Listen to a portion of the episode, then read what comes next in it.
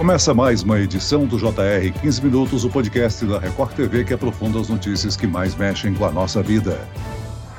As montadoras General Motors, Hyundai, Stellantis, que reúne as marcas Fiat, Peugeot, Citroën, anunciaram férias coletivas dos funcionários entre os meses de março e abril.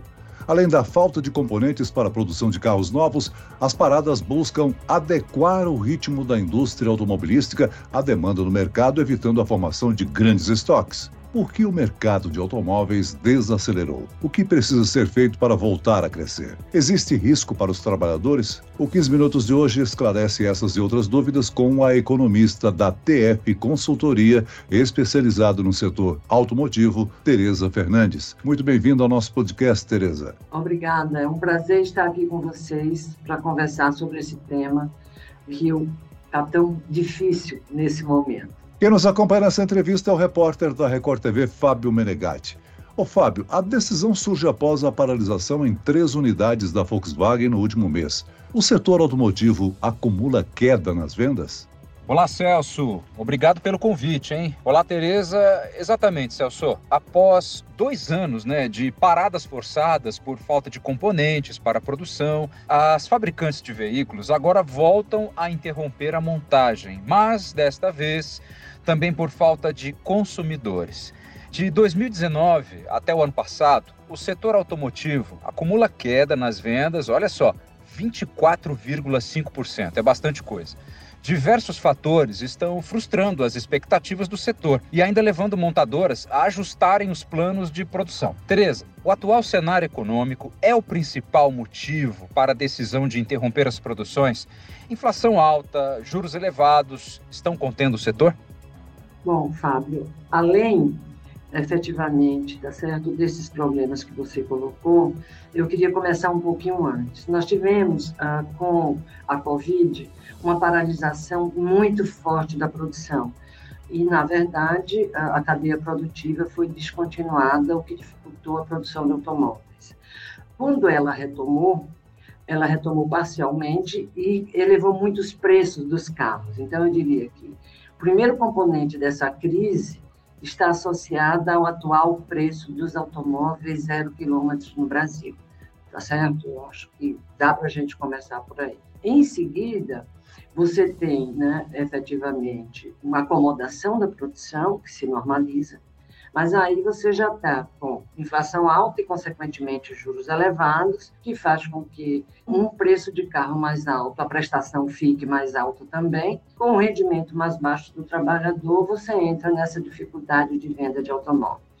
É, o setor já vinha de um desgaste forte nos últimos dois anos, como você salientou, né, Tereza? Com a falta de peças para a produção, o que levou a uma perda de 630 mil veículos. Agora, para este ano, o setor já apresenta sinais de desaceleração. Inflação, juro alto?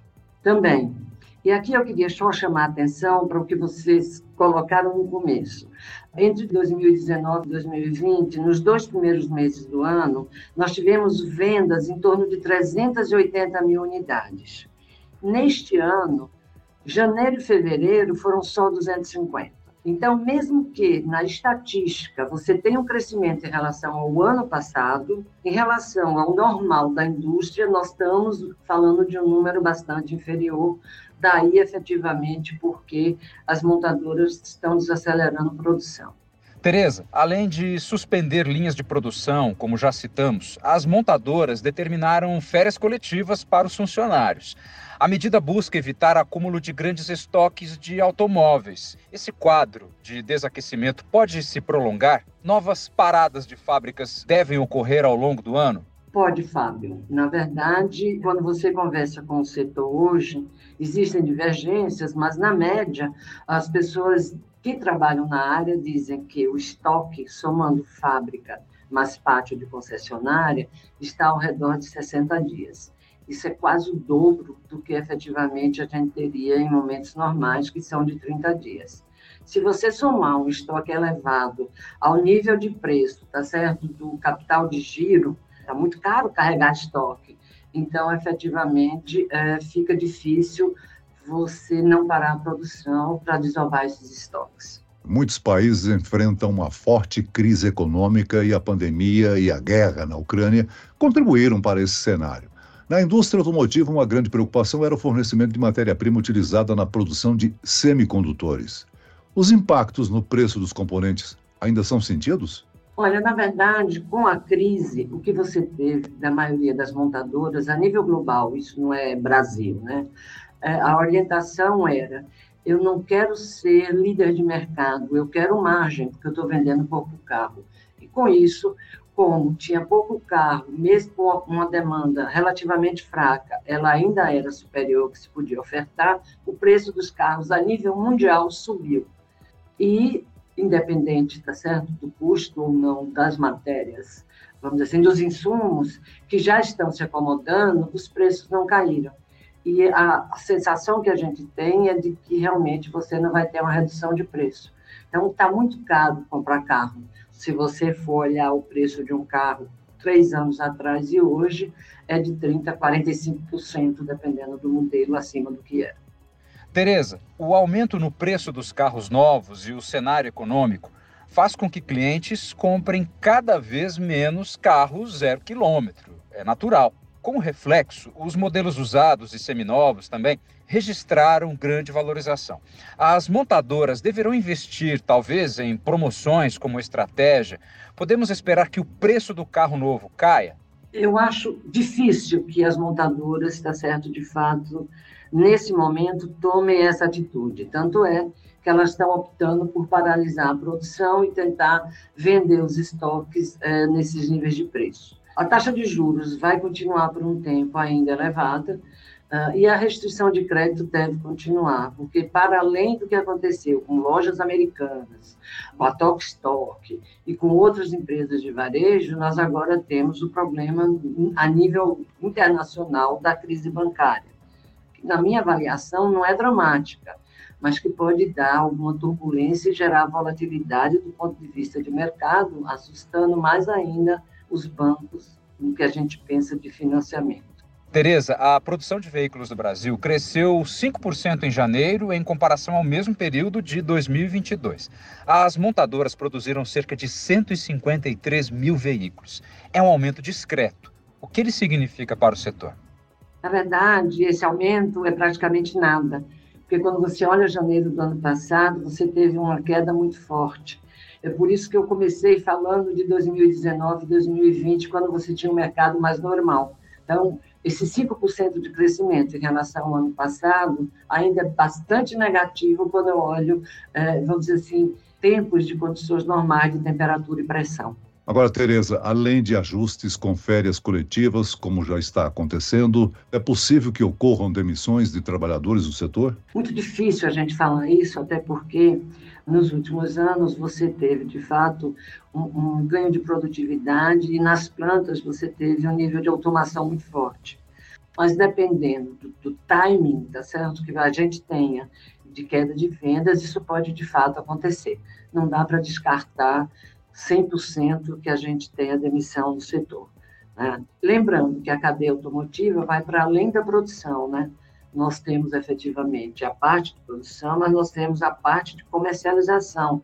Lembrando que as concessionárias desse país, elas representam praticamente 5% do PIB, do total da economia, tá certo? Porque elas têm mais de 300 mil funcionários, que é uma parte importante da cadeia e que também está sofrendo.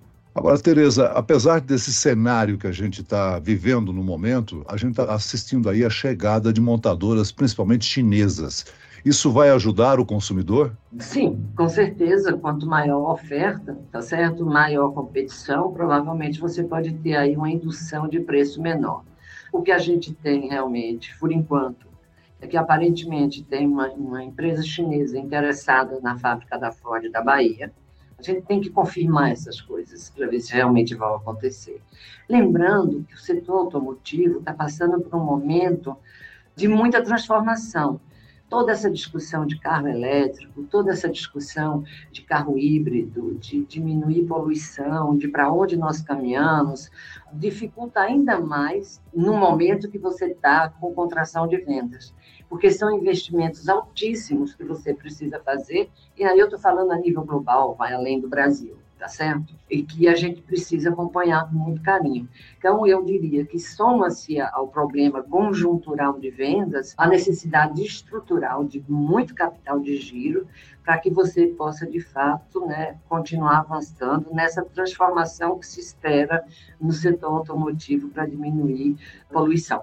Agora, Tereza, nessa tendência de a gente buscar o carro que não polua, que esteja ecologicamente correto, está faltando algum tipo de incentivo por parte do governo? É, seria uma tendência para ajustar o mercado e facilitar o consumidor? Eu diria, Celso, que essa discussão ela é, ela passa para além, tá certo disso. Porque a primeira pergunta que aqui no Brasil a gente faz é se para gente no Brasil o ideal é o carro elétrico ou se para a gente o híbrido, tá certo, não seria a solução. Nós já temos, né, no carro flex, um carro que gasta muito, quer dizer, consome muito menos, né, vamos dizer assim, CO2 do meio ambiente. Uh, nós temos um país enorme, então a dificuldade de você implementar infraestrutura para o carro elétrico é monumental. E você tem opções, inclusive a de combustão a hidrogênio, que parece ser bastante razoável e até, do ponto de vista climático, melhor do que uma solução elétrica. Então, eu acho que, que é cedo para a gente falar em incentivo, mas o que eu vejo no Brasil são as montadoras aqui presentes buscando soluções. Tem o carro elétrico, né, numa parcela ainda muito pequena, mas quando você vai ver elétrico, elétrico puro, é muito pouco. O que eles chamam de elétrico mistura com híbrido, né? Um pouco de uhum. elétrico, com, enfim. Então, as pesquisas estão acontecendo, não só no Brasil, mas no mundo, mas aqui no Brasil também. E eu acho que a gente já tem alguns modelos, já tem, tá certo, efetivamente, algumas coisas caminhando.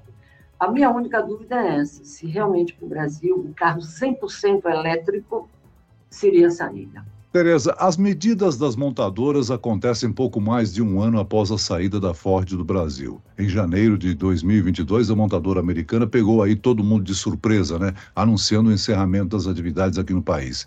Existe alguma relação entre os dois casos? Não, eu acho que a decisão da Ford foi uma decisão estratégica em relação aos mercados que ela queria efetivamente atender e aí é a concentração no mercado americano, onde ela tem uma rentabilidade muito boa. O problema é que, nesse momento, quando a gente olha o número de montadoras que existe no mundo e tenta projetar, sei lá, 10, 15 anos para frente, a gente sabe, né, é só a gente ver o que aconteceu com, com a Stanless, que juntou várias empresas e várias marcas.